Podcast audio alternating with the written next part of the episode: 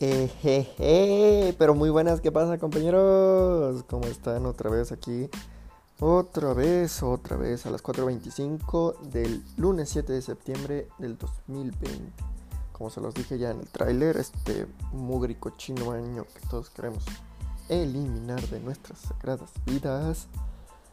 Bueno, para algunos ha sido de cosas de altibajos, de ver cómo sobreponerse a toda esta situación. Pero bueno, ¿Para qué enfocarnos en cosas malas que todos ya sabemos y tenemos hasta el copete? Ese copete que nuestro querido presidente Peña Nieto lucía tan bien. Y por la neta, ya, ¿para qué seguimos dándole más vuela el hacha con esto de la pandemia? La neta, ya hay que dejarlo de lado y ponernos a pensar qué vamos a hacer mañana. Pero bueno, ¿qué más? ¿Qué más? ¿Qué más podemos hacer? ¿Qué más? Aparte de estar ahí sentados en la cama, pudriéndonos poco a poco como muertos vivientes. Pero bueno, vamos a hablar sobre cosas de rancho que hacías en tu juventud. Así ustedes también me podrán ir comentando eh, en mi Twitter como Carlos Horacio 23. Y bueno, me podrán ir comentando que, qué otras cosas hacían ustedes también cuando eran chicos a diferencia de lo que hacen acá en, la ciudad. Yo soy de un pueblito que se llama Río Verde, entonces vamos a platicar lo que les voy a platicar lo que yo hacía. Pues básicamente era levantarnos todos los días, como cualquier niño.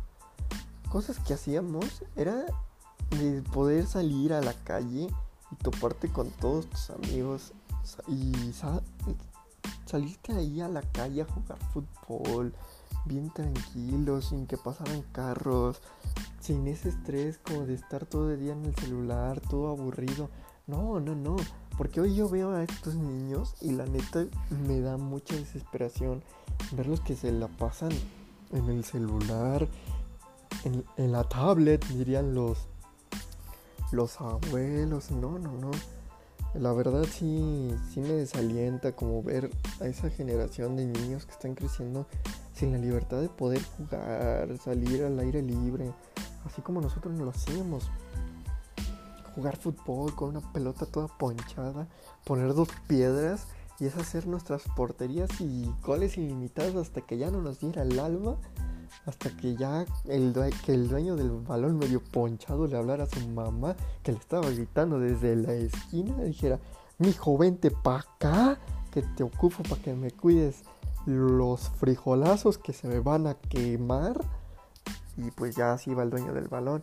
Y era entonces en el momento en que decías, pues gol, ganas, sobres, vámonos. Y te dejabas ir como gordita en tobogán. Vámonos, fierro, fierro derecho, al tajo, al tajo. También era mítico pegarle como si estuvieras eh, bien barra en un estadio con todas tus fuerzas. De niño de 6 de seis años. Y moco sonarte en la, a las paredes de las casas de los demás vecinos.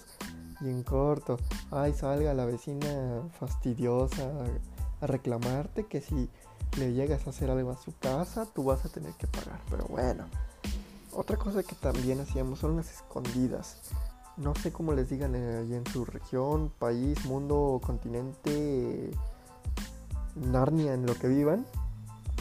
Pero por donde yo vivo, le decimos a las escondidas, que es obviamente pues tal cantidad de amigos y ponerte a contar a uno que va a ser el que cuente y es el que va a salir a buscar a los demás, le tienes que mm, dar una cierta cantidad de números a los que va a contar y en eso tú tienes que correr hacia cualquier lado hasta por debajo de los carros y ver dónde te vas a meter para que no te encuentren porque no te tienen que encontrar pero bueno, esta va a ser la dinámica que le vamos a estar manejando, que le vengo manejando, que le vengo ofreciendo. Llévele, llévele, barabara, para que se vayan acostumbrando.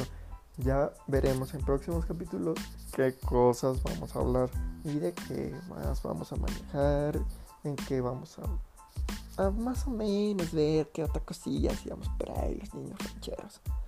sin más que agregar, pues ahí nos estamos viendo. Ahí las sábanas, ahí se lo lavan, ahí se me cuiden. Porque fuera COVID, fuera.